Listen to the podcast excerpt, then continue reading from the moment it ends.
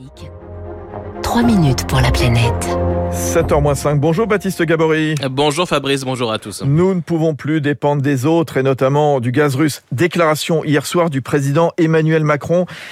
C'est vrai que la guerre menée par la Russie en Ukraine révèle, entre autres, hein, plein de choses, mais notamment la très forte dépendance européenne aux énergies fossiles et notamment aux énergies fossiles russe, Baptiste. Oui, les importations hein, de pétrole et de gaz russe en Europe représentent en moyenne 100 milliards d'euros chaque année. C'est colossal. 41% du gaz importé dans l'Union européenne et du gaz russe. Près de la moitié du charbon importé en Europe est aussi du charbon russe. Thomas Pellerin-Carlin, directeur du centre énergie de l'Institut Jacques Delors cette dépendance aux, énergies fossiles, cette boulimie d'énergie fossile qui caractérise euh, les Européens depuis quelques décennies est euh, une catastrophe euh, pas simplement climatique et environnementale, mais aussi une catastrophe géopolitique et une catastrophe économique. L'Europe s'est elle-même piégée dans cette dépendance aux énergies russes. Plusieurs experts pourtant alertaient sur cette situation, notamment depuis 2014 et l'annexion de la Crimée. Les efforts européens dans le domaine énergétique ont été depuis bien trop faibles, selon Thomas Pellerin-Carlin. C'était euh, voilà tout un ensemble euh, de choix, mais notamment euh, des investissements dans la rénovation des bâtiments et le déploiement massif des énergies renouvelables, ce qu'on a fait trop peu depuis l'invasion de la Crimée par Poutine en 2014. si jamais on avait été plus sérieux sur ces enjeux-là, en les abordant pour ce que c'est, c'est-à-dire aussi des enjeux stratégiques, pas simplement un truc qu'il faut faire pour faire plaisir aux écolos, mais quelque chose qui est essentiel pour la souveraineté de notre pays. Aujourd'hui, on serait dans une bien meilleure situation.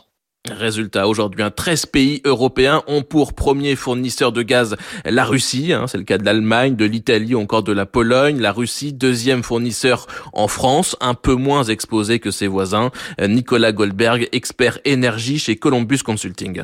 C'est un appel à se réveiller. On est encore beaucoup trop dépendant des énergies fossiles, que ce soit en Europe ou en France. On a toujours énormément de gaz et de pétrole. On était plusieurs experts à tirer la sonnette d'alarme sur euh, les dépendances qu'on nourrissait à la fois aux énergies fossiles et euh, à certains pays qui ne nous voulaient pas que du bien. Espérons que tout cela oriente les investissements dans le bon sens.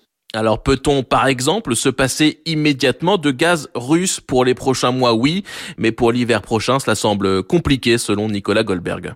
Si on se coupe de 40% de l'approvisionnement en gaz, il va falloir trouver d'autres fournisseurs. Et mine de rien, ils sont pas si nombreux à pouvoir euh, livrer comme ça euh, rapidement. Et surtout, on risque de se retrouver avec des stockages de gaz assez vides alors qu'on en aura besoin pour l'hiver prochain. Donc ça paraît compliqué. Après, sur le plus long terme, on peut en discuter en revanche.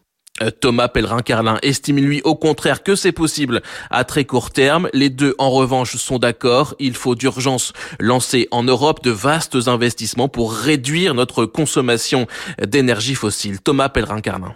Il faut faire de, très forts efforts euh, d'économie d'énergie, arrêter de gaspiller le gaz comme on le fait encore malheureusement euh, aujourd'hui, développer euh, massivement les énergies renouvelables, notamment celles qui peuvent être déployées très rapidement et remplacer du gaz, donc des pompes à chaleur, des systèmes de chauffe-eau solaire et aussi des panneaux solaires. Donc ça c'est vraiment un enjeu essentiel et un enjeu d'urgence face à la crise ukrainienne.